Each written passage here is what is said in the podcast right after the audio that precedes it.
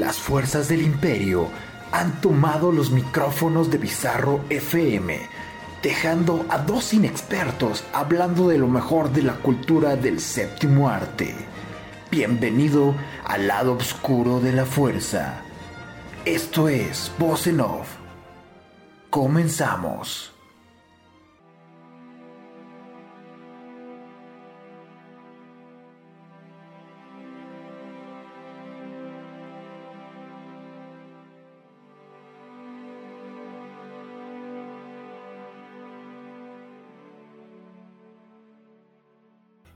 Buenas noches, cinéfilos y cinéfilas. Hoy es lunes 26 de abril del 2021 y lo que ustedes están escuchando es un programa más de Voz en Off, lo mejor de la cultura del séptimo arte y que es transmitido por Bizarro FM.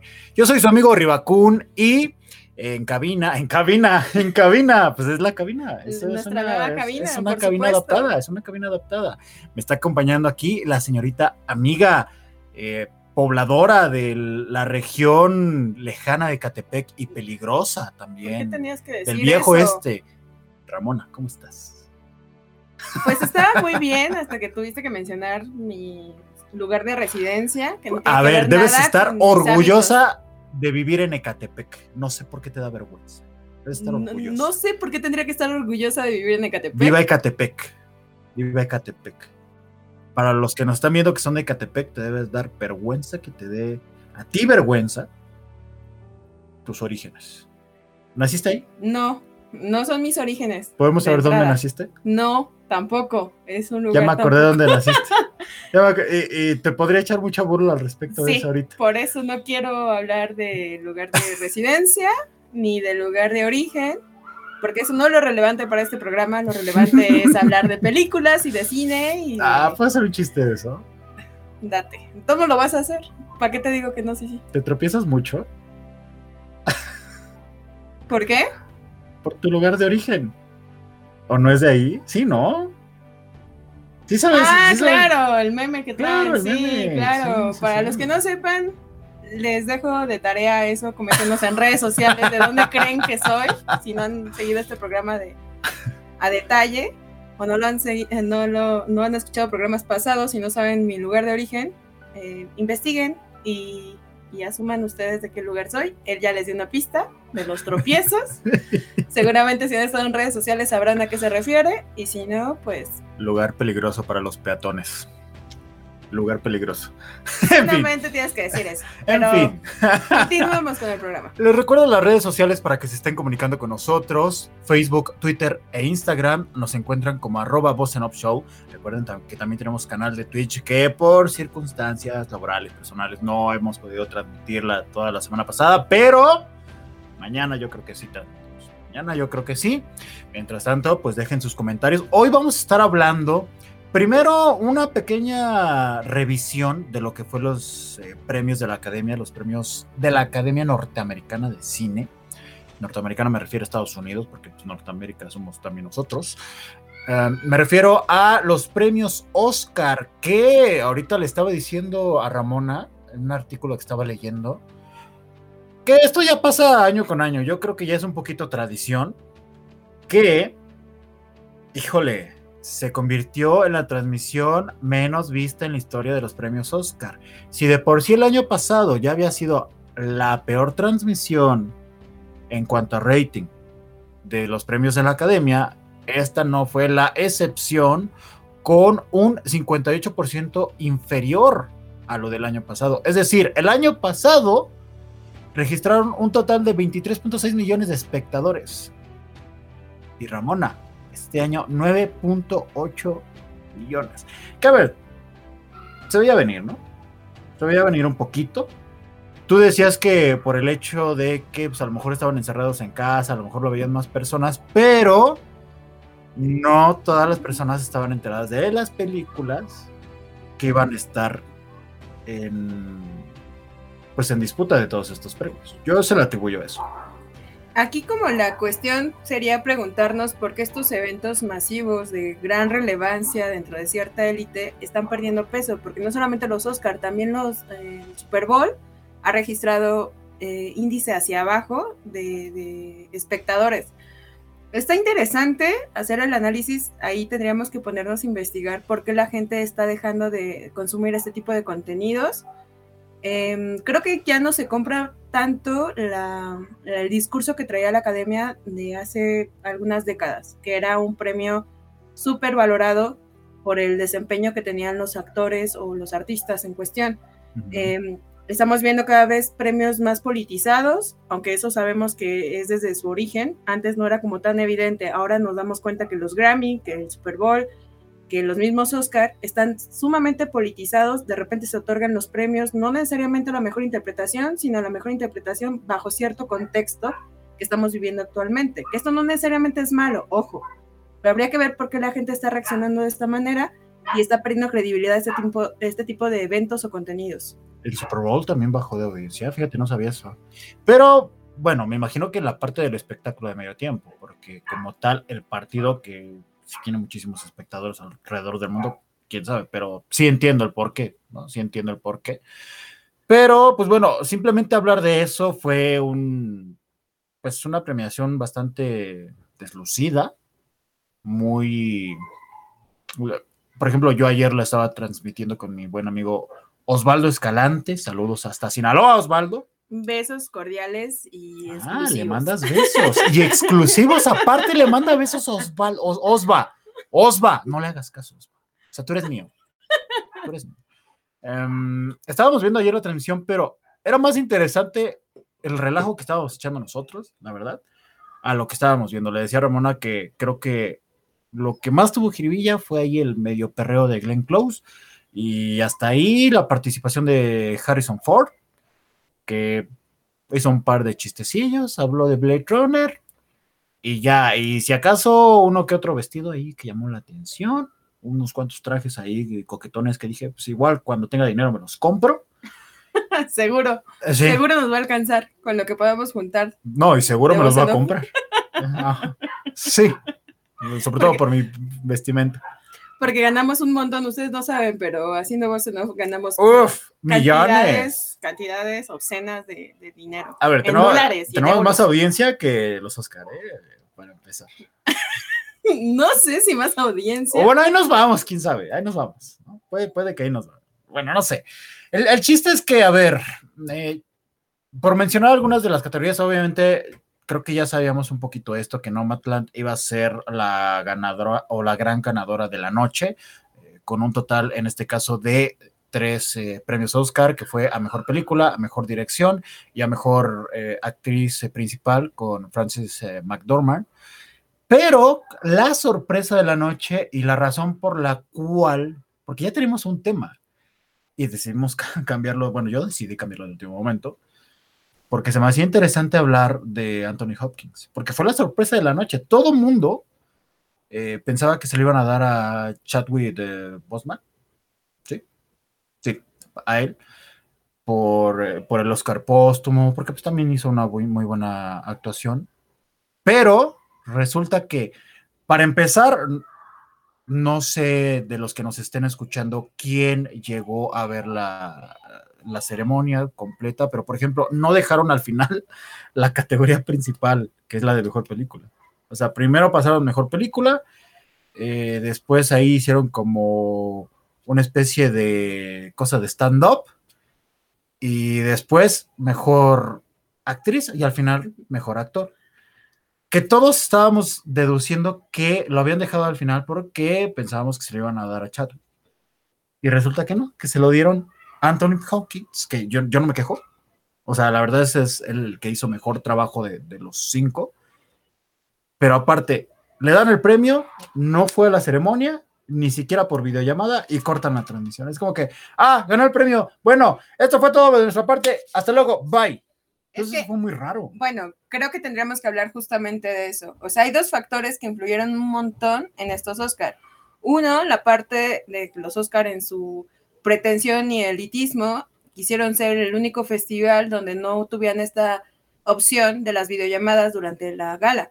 Ellos se aferraron como, como quinceañera al vestido de, fiesta de sus 15 años y dijeron, él ni madre, nosotros no queremos eh, videollamadas, entonces vamos a estipular que cualquier eh, candidato a, cualquier categoría tendría que estar presencialmente para recibirlo. No vamos a dar oportunidad a que tengan como esta representación de, de manera digital. Y otra cuestión que por aquí menciona Reinaldo Sánchez a través de Instagram, porque estamos haciendo una breve transmisión por nuestro canal de Instagram, donde pueden ver nuestros moods hablando de la gala de los Oscars, muy ad hoc. Todo demacrado, o sea, un poco demacrado por la desvelada de los Oscars, ¿eh? lo, debo de decir, pero... Sus justificaciones. En mi caso, yo porque vengo al otro lado, entonces tampoco traigo el mejor maquillaje, o sea, no vamos a ganar ningún premio seguramente por, por outfit. Yo, tengo un peinado increíble. Por vestuario no, no lo ganamos, tal vez en interpretación, tal vez, y justo asumiendo lo que nos comentaba Reinaldo, eh, era eh, de las películas no tan populares que estuvieron seleccionadas para este año. No sé, insisto, no sé si eso haya sido necesariamente algo negativo. Tal vez sí, a nivel de que la gente pues, no pudo ver estas películas previas eh, con gran facilidad a la premiación, pero eso no significa que sean películas malas. Ah, no, no, no, no, no, no. A ver, de hecho, esta parte de que haya más apertura para películas o filmes independientes está bien, porque ya no estamos eh, trayendo todas estas películas taquilleras a los premios Oscar o, que tienen a estos actores o actrices mediáticos, que aquí, pues, o sea, a ver, Anthony Hopkins sí es mediático, pero estaba en una producción pequeña. A eso me refiero. Entonces, creo que sí hubo un poquito más de inclusión, pero se lo atribuyó a las circunstancias. Aquí la cosa que tenemos que analizar es si se va a mantener esta tendencia a la baja de, la premiación y si se va a mantener, ¿qué van a hacer? Porque, por ejemplo, ya se acerca, esta es la entrega número 93 de los premios Oscar, se acerca el 100. Tienen que hacer algo, ¿eh? O sea, tienen que hacer algo para esa premiación. Es que era justo lo que mencionábamos hace unos programas respecto a muchos contenidos femeninos que empezaron a surgir durante la cuarentena en, un, en una estrategia que las productoras dijeron, pues vamos a reservar nuestros contenidos fuertes para eh, lanzarlos hasta que ya las salas sean abiertas. Entonces, este proceso hizo que muchas películas, eh, digamos la de una manera independiente o underground, tuvieran esta posibilidad y esta exhibición que en otras cuestiones no serían vistas o no tendrían tanto impacto. Tal vez no lo tuvieron como tal, pero sí en comparación a otros años. Entonces, esta estrategia de las productoras de lanzar películas solamente esperando a que se reanudaran las salas de cine, influyó un montón a las películas que eh, forzosamente salieron, ya sea por streaming o que sí alcanzaron a tener su, estreno en salas, porque fueron muy pocas las que fueron en salas. Entonces, por eso, el que no hubiera tantas películas populares o de grandes producciones o, o muy, muy elaboradas económicamente y que tuvieran más apertura a estas. Yo no, yo no creo honestamente que esta línea continúe año con año. Creo que ahorita, dadas las circunstancias, se dio la oportunidad de evaluar estos contenidos porque eran los únicos que se lograron publicar o estrenar durante este periodo de tiempo. Y entonces fue como de, bueno, ok, estas entran, pero solo por hoy, solo por este año. Yo la verdad creo que en cuanto se reanuden, digamos, de una manera más normal en las salas de cine y los estrenos, esto que se vivió este año no va a volver a pasar, tristemente. O sea, estas producciones que son muy, muy valiosas en su contenido, tanto en su fotografía como en toda la producción, que es algo más apegado a lo, a lo conceptual, a lo artístico, a lo, a lo esencial, digamos, de, de, un filme, lo que puede generar en el público, yo no creo que se vuelva a dar. Yo creo que las superproducciones van a volver el siguiente año, para la siguiente premiación, para este, cuando ya las salas estén pues abiertas tristemente, esa creo que va a ser, ese es mi pronóstico. Creo que por eso se dio de esta manera este año. Tengo un poquito de fe y te voy a decir por qué. Era justo un poco de lo que estaba platicando ayer. Yo pienso, y se va a escuchar feo, pero que se están muriendo los peces gordos de Hollywood, los viejitos que tienen controlado la academia. Y están metiendo a más mentes jóvenes a más mujeres y eso en automático va a hacer que cambie la forma en cómo presentan esta ceremonia y a las películas que están aceptando. Que en este caso, como lo hemos presenciado en los últimos 3, 4, 5 años, de forma muy marcada, quizás tiene más tiempo, pero de forma muy marcada, ya estamos viendo una agenda social en las películas que están seleccionando. Ya estamos viendo esa agenda social. Em, pero definitivamente lo vimos ayer con Anthony Hopkins. Todos pensábamos que por la muerte de, Chadwick le iban a dar el Oscar. Todos pensábamos porque estaba cantadísimo. Y resulta que sí se fueron por la calidad, por el mejor trabajo. Entonces, quiero creer que este tipo de, de ideas, de pensamientos, va a permear en otras cosas como hacer esta amalgama, esta conjunción de, ok, ya no nada más las que estrenamos en cines, sino también en plataformas de streaming, porque ellos ya están viendo que tiene muchísimo impacto, están viendo que, que el público está consumiendo eso, no se pueden rezagar en ese sentido, ¿no? Entonces, Cabe mencionar que estamos hablando únicamente de los contenidos de las películas que fueron seleccionadas para las categorías eh, premiadas en cuestión. Por aquí Betty en Instagram nos, nos comenta que, eh, que sí fue una entrega de premios chafa y en cuanto volvamos a la normalidad las cosas tienen que cambiar. Independientemente de la dinámica de cómo decidieron llevar a cabo la gala, o sea, eso no creo, bueno, ustedes nos pueden dejar sus comentarios al respecto a través de redes sociales, justo como ahorita Betty lo hizo a través de Instagram. Pero... sí estuvo de huevita, este, ¿eh? Sí estuvo de huevita. Puede que eso haya cambiado y sí, forzosamente me imagino que para el siguiente año las cosas van a ser distintas porque ya van a poder tener más afluencia de gente, no sé explorar como estos dos formatos que los Oscar no quisieron explorar justo por, por su tema pretencioso de nosotros forzadamente queremos que estén aquí de manera presencial los premiados. Pero em, creo que lo relevante al final del día no tendría que ser como tal la ceremonia, de qué tan em, desparramada y tan elitista puede llegar a ser en cuanto a producción sino lo interesante de esta gala o de este año tendría que ser el tema de eh, las películas que fueron seleccionadas, los que ganaron al final del día. Eh, Anthony definitivamente es un gran actor y creo que también es como de los de la vieja escuela que aún se, se mantienen, y va a sonar muy feo lo que voy a decir, pero lúcidos para hacer este tipo de interpretaciones Desgraciadamente tenemos casos como, como este, mm, el que le hizo de Guasón, se me fue su nombre. Eh, ¿Pero cuál de todos los Guasones? Ah, el Guasón, el que le dio Alzheimer. Ah, este mm, Jack Nicholson. Jack Nicholson, por ejemplo, que pues va, ya no lo vamos a volver a ver en una producción, ¿no? Entonces él probablemente ya se puede perder todo lo que, lo que se siga haciendo de su generación. Según yo, pertenece a la generación de Anthony. O sea, es como de esa rodada. Entonces ya estos actores como legendarios ya se están terminando. Lo mismo con Robert De Niro, que estábamos hablando en algún momento. Entonces, hay que entender que un poco esta melancolía y este respeto que se le tiene a esas figuras no es que se pierda, pero justo en este intervalo donde estamos experimentando una combinación de generaciones donde hay nuevos talentos que van a venir a marcar el cine como lo concebimos hoy por hoy por producciones que están más enfocadas a cuestiones más humanas, más sensibles, más realistas, eh, van a marcar un, un parteaguas importante. Creo que estos Oscar pueden ser como, como partícipes en esa distinción de lo que es el cine que concebíamos antes al, al, cine que vamos a concebir en unos años. Entonces creo que como análisis ahí de los contenidos se tiene que hacer, como forzosamente, es importante. No tanto, no sabemos que siempre que es un pedo politizado, que los presentadores van a traer discursos de acuerdo a, la temática que está en cuestión en el aire, que si feminismo, que si Me Too, que si no sé qué. Sabemos que un poco las ceremonias están cooptadas por este tipo de discursos actuales.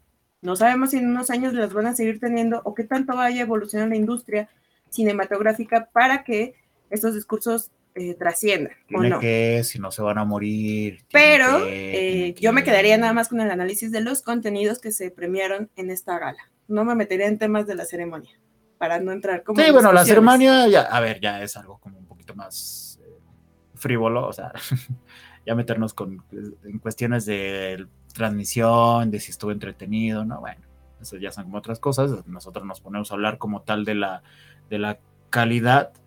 Eh, pero Sí, de hecho ahorita Betty nos estaba poniendo algunos actores como de la rodada, ¿no? Sí, Morgan, Freeman, eh, muchos otros más que ya están como en esa, en esa puntita de, final, ¿no? en, la, en, la, en la recta final actoral, no porque los queramos jubilar, sino porque también ya por cuestiones de salud, me imagino, ya no va a ser como tan factibles verlos en, en pantalla o interpretando personajes de cualquier índole, ¿no? Y Anthony demostrándonos que a pesar de la edad tiene una enorme capacidad, quizás haciendo, quizás haciendo, que ahorita es lo que vamos a platicar en los siguientes bloques, quizás haciendo su mejor trabajo de su carrera.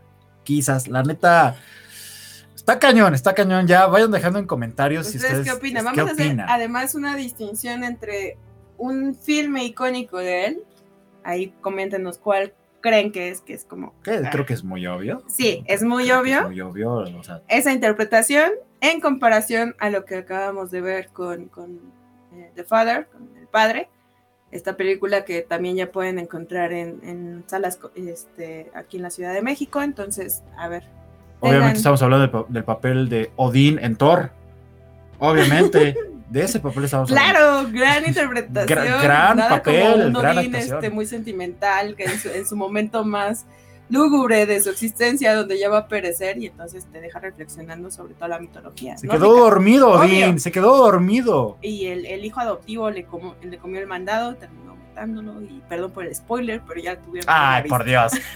vámonos, vámonos con esta canción que de hecho, si no han checado redes sociales, ahorita está la superluna rosa. Está la superluna. Entonces, cheque las fotografías que están tomando que están muy bonitas. Y ahorita dije, pues, ¿por qué no escuchar algo alusivo a eso? Siguiendo a la luna de los fabulosos. Uf, vamos a escucharla. Sus rolas oldies. Cálmate, déjame paz. final. y los Óyeme. Hay muchas, muchas canciones sobre la luna y él se acordó. ¿Era esa o Mecano con Hijo de la Luna? ¿Sí o no, Rosa? Vámonos con eso de los fabulosos Cadillacs y regresamos en unos minutos aquí a Voz transmitido por Bizarro FM. Corte queda. Viendo a la luna, chingado. Estamos de regreso, amigos y amigas, aquí a Voz lo mejor de la cultura del séptimo arte, que es transmitido por Bizarro FM. Saludos a Beatriz, que nos está comentando en Twitter. Que ahora sí soné como viejito amargado. Nah, era chiste. ¿Ahora sí? ¿Nada más hoy? Era, óyeme. Dejen sus comentarios. Hashtag Ramona cancelada. Ramona can... no, Habrá encuesta en, en redes sociales. Ustedes, del 1 al 10, ¿qué tan amargado, viejito, creen que es el señor Ribacón. Sí, soy amarcado, pero es parte de mi encanto. Además me está muteando porque se atraviesa entre el micrófono y yo y seguramente mi voz no salió. Ramona cancelada por ningunear a Vicentico, que dice que es caca. que los fabulosos, fuera del aire me dijo, los fabulosos son caca. Creo que no La grabé. Estoy intentando escribir la descripción del video de la grabé, la grabé. No puedo hacer tantas cosas al mismo tiempo. En fin, recuerden seguirnos en, te quito el micrófono. Te iba a quitar el micrófono, ¿viste? Sí. Inconscientemente te iba a quitar el micrófono. ¿Inconscientemente? Eh, no, no, inconsciente, sí, no, fue a propósito. Eh, redes sociales, Facebook, Twitter, Instagram, arroba Show, para que dejen sus comentarios. Obviamente íbamos a hacer la comparativa con el silencio de los inocentes. ¿Por qué? Porque me parece a la par de su trabajo en The Father, sus mejores trabajos. A ver, también, a, ver, él ha tenido una gran filmografía. Está muy cañón mencionarla todo. Sí, no, no vamos, a, no vamos a mencionar todo, pero por ejemplo, de las que han tenido nominaciones, que insisto, no es un parámetro, pero supuestamente para la, opinión popular, para el Vox Populi, son sus trabajos. Ni siquiera creo que sea el Vox Populi, ¿eh? Creo que es un segmento muy reducido de pseudo, perdón por el pseudo, pseudo críticos cinéfilos a nivel internacional que ha adjudicado como siempre cada certamen que estos son los chidos. que no necesariamente demerita la actuación del artista en cuestión, pero hay que entender que cada certamen tiene su propia corriente política del por qué en cierta producción termina nominando a los que nominan. Insisto, esto no demerita las actuaciones de los artistas, pero deja de fuera algunos que no participaron necesariamente con grandes producciones. Tenemos los dos papas, por ejemplo, del año pasado, todo estuvo nominado. Tenemos, uy, que, que esta que es una gran película, Nixon, donde Obviamente él interpreta a Nixon, que se me hace un, enorme trabajo. Es una película del 96. Eh, lo que queda del día, lo decía de broma, pero pues es cierto, salió en Thor, ha salido en las películas de, Thor. Y el rito, el rito, el rito. Salió en el rito. el Juay de Rito. Juay de Rito. Juay de film, Juay de Rito. ¿Cómo vamos a olvidar ese gran meme del señor, protagonizado por el, eh, gran intérprete, protagonizado por el señor, este... Ay, ¿cómo, se llama? es, tan, es, tan, relevante. Joaquín López Dóriga. Joaquín, es más, mira, te, te, te, lo voy a poner, mira. Te lo voy a poner. Oh, the right way. Oh, oh, oh, oh, the right way. Oh, oh, oh, oh, the right way. Ese es Anthony, ¿eh?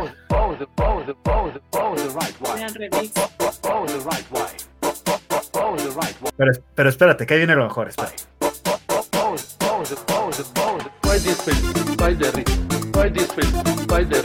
Es una joya, es que esta es una joya. Es que en serio, México se está posicionando como plataforma artística, pero no se nota estos talentos. O sea, estas personas que hacen estas joyas eh, internautas, creo que, tendrían que tener. También deberían existir unos premios para, para memes y mejores videos virales. Seremos, potencia, ¿eh? Sí, creo que, no sé, Riva, deberíamos de empezar a armar ese proyecto. Imagina, ganaríamos un chingo de dinero, ¿estás de acuerdo? Si estamos hablando de contenido libre, entre comillas, porque cada vez se ponen más densa las reglas este, para el streaming. Hola, AMLO.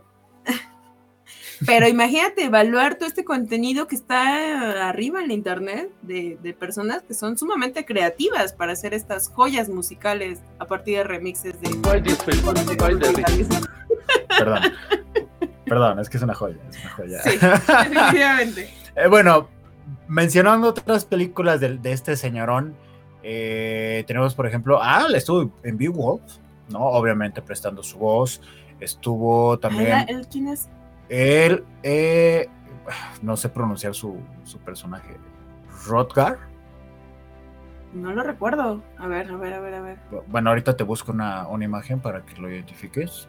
Eh, obviamente las secuelas del Silencio de los Inocentes como Hannibal o, o Dragón Rojo Em, lo tenemos también en Conoces a Joe Black, que también ahí sale.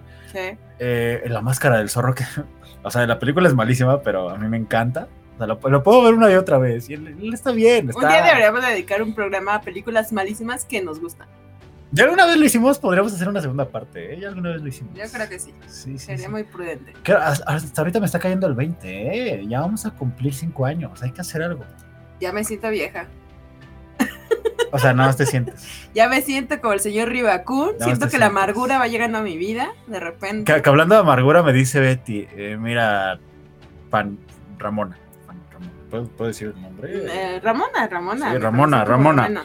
Creo que sí es amargado, pero dice Mau Macmillan, saludos al buen Mau hasta Crétaro, que es muy chido. Así que le concedemos el indubio prorreo. Vámonos o sea, tú sabes. Este, es que el, latín no se me ha dado muy bien, pero yo creo que el señor Mao es una persona que, que es una persona que respeta mucho la, autonomía de, cada ser y es una persona muy.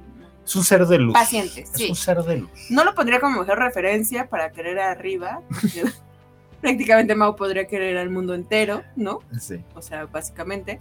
Este, pero ustedes hagan sus, sus criterios. al mi perro me quiere. Ni mi perro me quiere. Eh, sí lo quiere. La verdad es que sí lo quiere. Me orina a la casa, no me quiere. Es su forma de marcarte como de su propiedad. Más bien es posesivo. Es como esa novia tóxico, tóxica. Es tóxico. Que, que te seguía marcando el territorio. No voy a decir nombres por no agraviar a cualquier presente, pero este, imagínatelo así. Pero te quiere un chingo. O sea, tóxicamente, pero te quiere un chingo. Chale. Básicamente. Chale, qué triste. Qué triste que sea nacional. Regresemos al señor Anthony. Estuvo en Drácula de Bram Stoker también haciendo su papel de este, de este profesor, o sea, no fue un, máximo papel de esa película, pero pues sí lo, hizo bien. Eh, el amanecer, el décimo hombre. Bueno. Ah, no lo sé, es que justo creo que el señor Anthony tiene como este gran abanico actoral que puede ser desde un personaje secundario y ejecutarlo bien, medianamente, hasta llevarse al límite en producciones de mayor eh, exigencia, por decirlo de alguna manera, como esta última y como la del silencio de los inocentes. Entonces creo que justo el silencio de los inocentes, además de que es una película pues ya de culto que muchos debieron de haber visto a este punto de su vida, yo la verdad es que tengo que reconocer que la vi justo el año pasado en el cine, cuando la volvieron a estrenar en salas mexicanas. Uy, en cine aparte. Tuve esa, ese privilegio de volverla a ver en cine, más bien verla por vez, vez primera en cine, y sí es una experiencia que, que, cualquiera debería tener, pero creo que sí escogimos como ese punto de comparación, porque tiene un montón de personajes, pero vaya, o sea, no vamos a hablar de Odín, justamente, de Thor. ¿Por qué no? Ah. Estás despreciando a Odín. Ramona odia y dice que es caca Odín. No, Ramona cancelada. Justo estás hablando de la máxima deidad nórdica y de repente te enseñan a un personaje que está en su decadencia. Que eso, que se duerme de la Sí, o sea, eso no tiene que ver con la actuación del señor Anthony, tiene que ver con la dirección y el sentido que le quisieron dar a la película. Tiene, tiene que ver con Marvel. Básicamente, Tiene, que ver, con eso. por, eso yo, yo creo que sí, sus máximas dos actuaciones son El silencio de los inocentes y ya la muy mencionada de Father, que a ver, aquí te va una pregunta muy seria y también para los que nos están escuchando. ¿Consideras que tiene un rango amplio actoral el señor? Es decir, ¿es camaleónico como lo hemos mencionado en distintas ocasiones? ¿O está en un registro que está cómodo y a partir de ese registro hace grandes papeles? Creo que justo está en ese punto medio. Creo que justo este señor es el claro ejemplo entre estar dentro de tu rango actoralmente, pero llevarlo a los límites. Es decir, constantemente nos dejamos a, a, ¿no? ¿Cómo, cómo, perdón? Nos dejamos este a pantallar. A pantallar, perdón, lo estaba diciendo mal, mi dislexia. nos dejamos a pantallar justo por eh, actores que se llevan al límite a nivel físico, ya hablábamos de un Nolan, ya estábamos hablando, incluso el mismo, este, este vato que la hizo. Christian Bale, eh, eh, Nolan era el, director. Ah, sí, cierto. Pero entiendo tu confusión, sí me ha pasado. Digo, no, no, no sé qué tanto Nolan se arriesgue detrás de la cámara, pues a lo mejor la carga y una hernia, no lo sé. Puede ser. Bueno, el físico, Nolan. Disculpen, porque además estoy haciendo un trabajo monumental para poder articular palabra, cuento y todo lo digo mientras tomo el cilindro en mis manos, toma. Este. cilindro de la vida. Cilindro de la vida, elixir de la vida. Justo estoy haciendo un gran, gran, gran esfuerzo para poder darles un, programa más o menos decente para ustedes, con mucho respeto. Pero justo estamos acostumbrados a ver a un actor que, que físicamente se rompe y se lleva a los extremos, y eso creemos que necesariamente compete a un nivel actoral camaleónico o vemos a otros que son como, como pasan de personalidad en personalidad. Creo que en el caso de Anthony está dentro de la misma personalidad, todos sus personajes, pero de alguna manera esos personajes a su vez exploran como diferentes facetas. Es como una persona que a lo largo de su vida experimenta diferentes etapas. Entonces creo que a nivel cinematográfico, cada representación que él ha hecho de sus personajes son una parte de él creo que hay una identificación importante que terminan haciéndote, o sea, si tuvieras, siento yo, las cinco principales películas, las que ustedes quieran elegir de Anthony, pueden encontrar similitud entre los personajes, como si fueran parte de una sola persona, pero que vive diferentes etapas, diferentes historias y contextos. Estás diciendo que hay un multiverso de Anthony Hopkins. Ándale. Ah, Entonces creo que es de los pocos actores que pueden hacer esto su, personaje y la esencia de sus personajes puede ser similar, pero los lleva a diferentes ámbitos y límites. Y creo que eso tiene un mayor peso a decir, bueno, para una actuación tengo que subir o bajar de peso, me tengo que caracterizar de esta forma u otra. Creo que el simple hecho de, proyectar esa esencia a diferentes puntos tiene muchísimo mérito. Incluso estaban diciendo que para esta película de, de Padre, pues él se basó en, su propio padre, o sea, en, esa etapa eh, final de su padre, esta etapa senil, y él de ahí agarró toda la fuerza, la experiencia y la proyección para hacerla para su personaje. Entonces era algo como que manejaron mucho esa idea durante la promoción de la película, seguramente ustedes por ahí verán entrevistas al respecto, donde él mismo eh, declara este tipo de, es, esta afirmación. Entonces, creo que es eso, él de, alguna manera exterioriza parte de su experiencia personal, todos sus personajes tienen este mismo hilo eh, intelectual, eh, de personalidad, pero él los explota de diferentes formas, de alguna manera. Sí, sí, sí, creo que concuerdo contigo y y eso también se le atribuye, se le atribuye, perdón, mucho a los directores con los que ha trabajado. Claro, que le han permitido llevar este tipo de, de eh, exactamente, Exactamente. Entonces, efectivamente, yo creo que también que está como en este punto medio.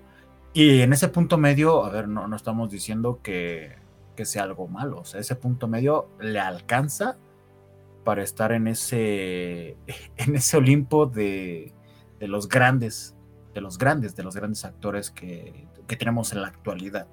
¿no? Entonces, em, ahorita vamos a hablar qué podemos ver en cuanto a virtudes actorales en ambas películas, pero antes que cualquier cosa me gustaría ir a una siguiente canción.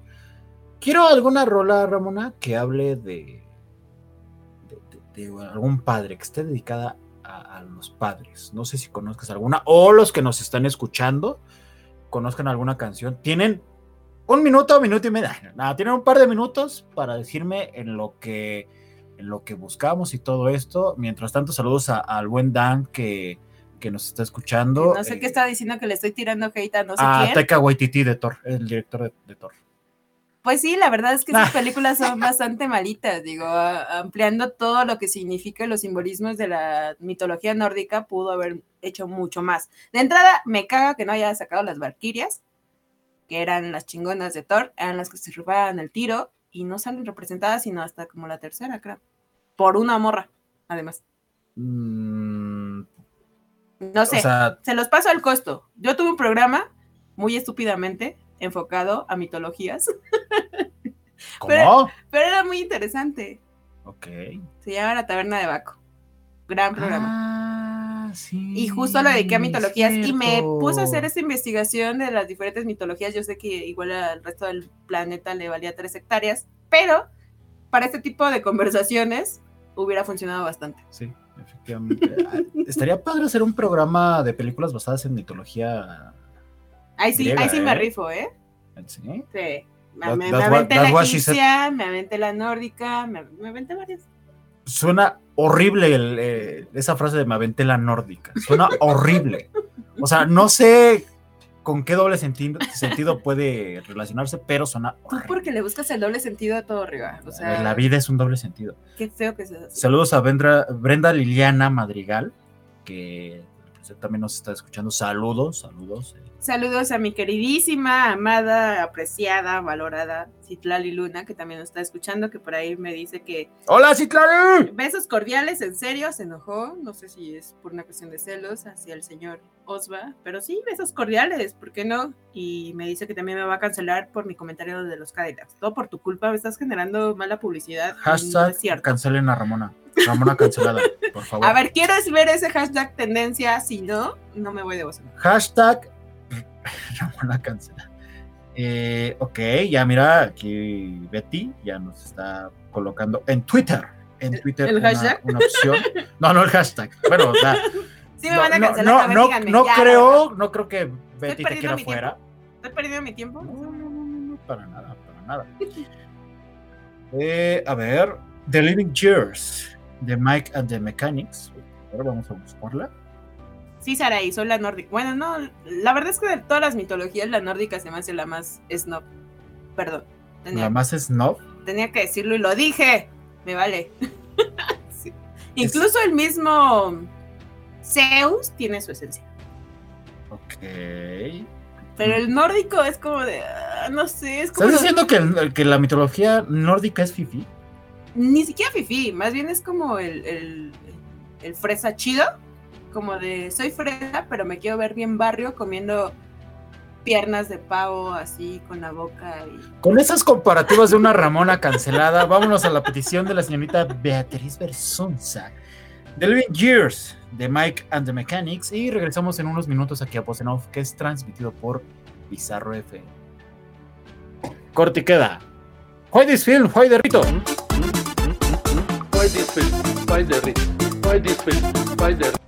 Estamos de regreso, amigos y amigas, aquí a Vocenov, lo mejor de la cultura del séptimo arte, y que es transmitido por Bizarro FM. Dice Citlali que le expliques la nórdica.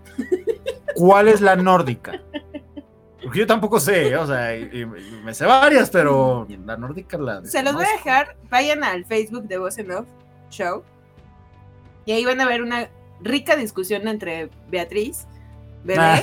y el señor Riva. Esa es la nórdica.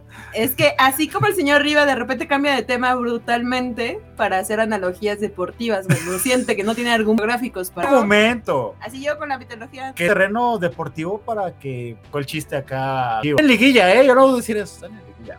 No, yo la Riva es al que le hace efecto. Porque, ¿qué vas a estar hablando de los intérpretes va a mejorar esta edición de los Oscar al Chivas y al Cruz Azul con ese contexto. ¿En qué mundo? Vayan, vayan a esa plática, vayan a esa plática. Esa relación de ideas. Vayan a esa plática, van a entender por qué hice esa conexión de ideas, por qué mi sinapsis trabaja de esa forma. Mi, mente trabaja de formas muy misteriosas. Muy alcohólicas. Y, no estoy alcoholizado ahorita, es lo peor. Es lo peor. Imagínense alcoholizado. Hubiera hecho ahí comentarios realmente incómodos, pero en fin. Anthony Hopkins, ya para. Ya se nos fue el tiempo, desgraciadamente. Saludos al señor este, César, que también está escuchando mientras está jugando videojuegos.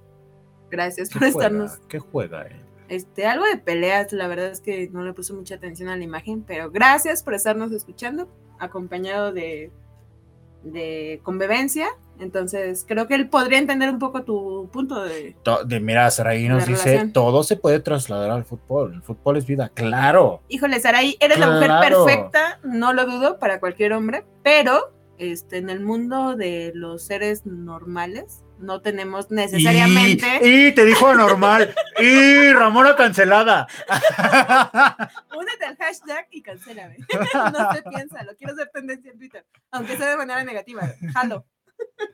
¿Qué haría si fuera tendencia? Ramona, Ramona cancelada. Ay, sería muy feliz. Sí, sería feliz. Sí, por supuesto, aunque sea por puros comentarios este, despectivos a mi persona, no sería ni la primera. Ni Hopkins es Sir Alex Ferguson. Gracias. Cerramos el programa. No, no, sí definitivamente. A ver, no, ya, para ir este, terminando, como para hacer un poquito la, comparativa de estos dos trabajos, yo creo que en El silencio de los inocentes podemos ver a un Anthony que trabaja a un personaje con obviamente problemas clínicos, problemas psiquiátricos, pero muy contenido. Eh, estoy escuchando mi, propia voz de Pepe Grillo. ¿Qué está pasando? ¡Un Inception de arriba! Esto es un Inception de arriba. Em, Ramona contra la tecnología. Porque Ramona tía. Y cancelada aparte. Este,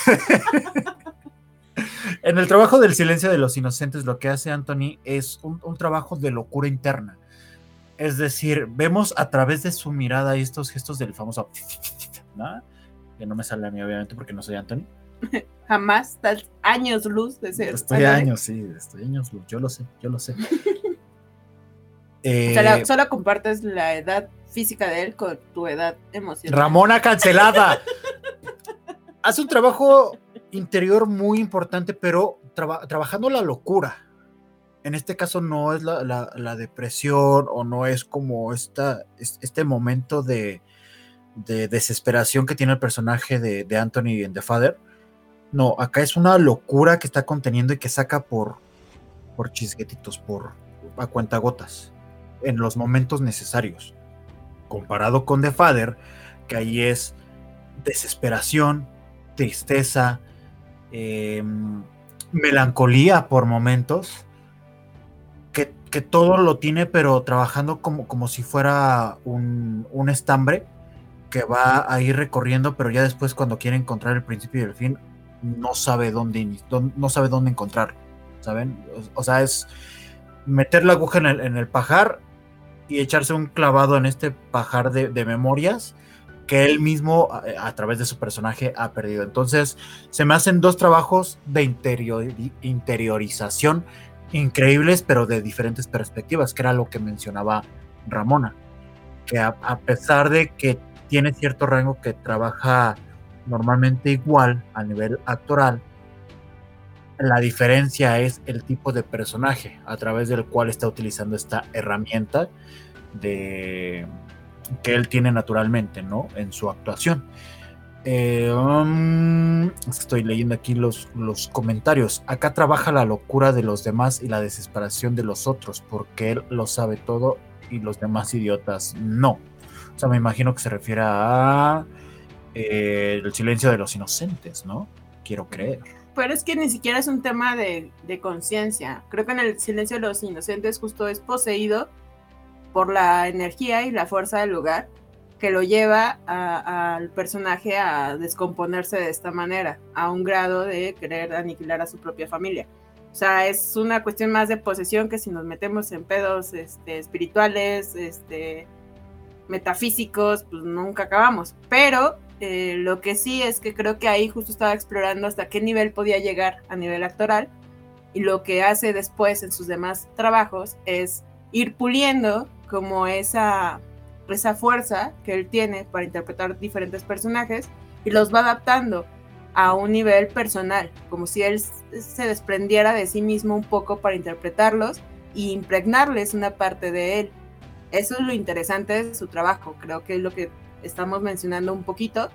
No tiene que ver el, personaje en cuestión, no hay, em, más allá de la historia que cuenta en cada interpretación, es lo que él está impregnando de sí mismo a estos personajes que al final del día hacen este, esta línea entre todas sus interpretaciones, que es algo muy valorable porque aunque no sale de ese, digamos, de ese estándar que ya se ha marcado, ahora lo vemos con esta última interpretación, vemos que eso no significa que no pueda potencializar la esencia de, su actuación a niveles eh, que no habíamos visto, como es en esta última película de, The Father. Nos dice Dan que su abuelita tiene Alzheimer y The Father es lo más cercano a la mente de una persona de la tercera edad. Por supuesto, que era lo que estábamos diciendo, la perspectiva que te dan, no desde el tercero que lo está viendo a la persona como en este proceso un tanto decadente, sino la perspectiva de estar dentro, como que tú tampoco sabes qué está pasando con el personaje, no sabes qué está pasando con la historia, no sabes qué es real y qué no.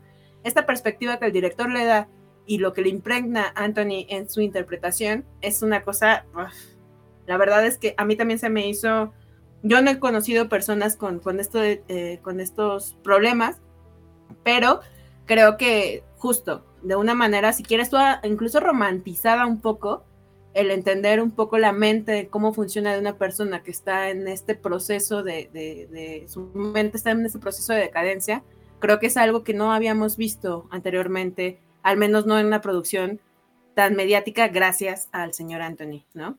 Y bueno, en el caso de The Father sí tiene que ver mucho la edición de la película. La edición y también em, lo que es la, escenografía, toda la parte del arte, ayuda muchísimo, muchísimo a meterte todavía más en este terreno de confusión, del personaje. A ti mismo te, está, te están confundiendo a través de la pantalla y agrégale todavía la, actuación, la mirada, los gestos de, Anthony Hopkins, que, el, insisto, el punto de quiebre en, el que todos nos, nos desbordamos es justo no, no, no, ya, voy a echar un spoiler, pero no, es justo lo que sucede, lo que sucede al final con, con, el personaje. Yo, por ejemplo, para los que no la han visto o ya la vieron, chequen mucho lo que menciona arriba, el tema de la fotografía, que es como esta iluminación que tiene en cada, en cada escena, donde él de repente pasa de un escenario a otro y él no sabe qué tiempo ha pasado entre un escenario y otro, y tú lo vas deduciendo un poco conforme a la trama. Dices, ah, bueno, esto, él tiene la percepción de que fue inmediata la acción, pero en realidad pasaron años de un punto a otro, entonces eso le genera una confusión enorme al personaje, y esto se marca un poco con los escenarios, con la fotografía, con la iluminación, que te dicen de repente él no sabe si es de día o de noche, todo ese tipo de cosas tiene mucho que ver en, esta producción. Pero pues bueno, sería un buen ejercicio que vean las dos películas, échense un maratón del sábado, del silencio y después de Father, si tienen oportunidad de ir al cine y pues hagan ese comparativo para justo ver qué tanto ha sido la evolución de, su trabajo actoral o, no, no, le llevamos evolución, sino estas diferencias que hay dependiendo de cada trabajo. Pero pues bueno, redes sociales para que nos comenten cuál es su favorita de estas dos películas, ¿no? Facebook, Twitter e Instagram nos encuentran como arroba Show y a la estación la encuentran en cada una de las redes sociales como Bizarro FM. Dice, dice Dan que me decepcionaron con toda la expectativa de que de, la película con The Fader. Al contrario, yo creo que genera mucha expectativa el, verla. Sí, sí, sí, sí. Esa es la intención. Tal vez no estamos haciendo bien nuestro trabajo. Demonios. Cancelado, vos no. No, cancelada Ramona. Ramona cancelada. Ramona cancelada. Porque no le gusta. Que, es caca, Vicentico, dijo. Es caca. Yo la escuché. Los fabulosos. No, Vicentico. No, primero, no, primero ninguneaste a los fabulosos y después a Vicentico. Perdón, señor Vicentico, pero se me hace una mega diva. ¡Vámonos! Le sigue diciendo que es caca. Bueno, en fin, muchas gracias a todos y todos los que nos estuvieron escuchando. Vámonos con esta petición. También fue petición de la señorita Saraí. Papa Don't Preach. Este programa es hecho para ti, Saraí, y solo para ti, corazón. Besos cordiales. Abrazos apretados. Gracias, Ramona. Gracias, Arriba. Gracias a ustedes por escucharnos. Nos estamos escuchando aquí la próxima semana en Voz lo mejor de la cultura del séptimo arte, que es transmitido por Bizarro FM. Corte y queda.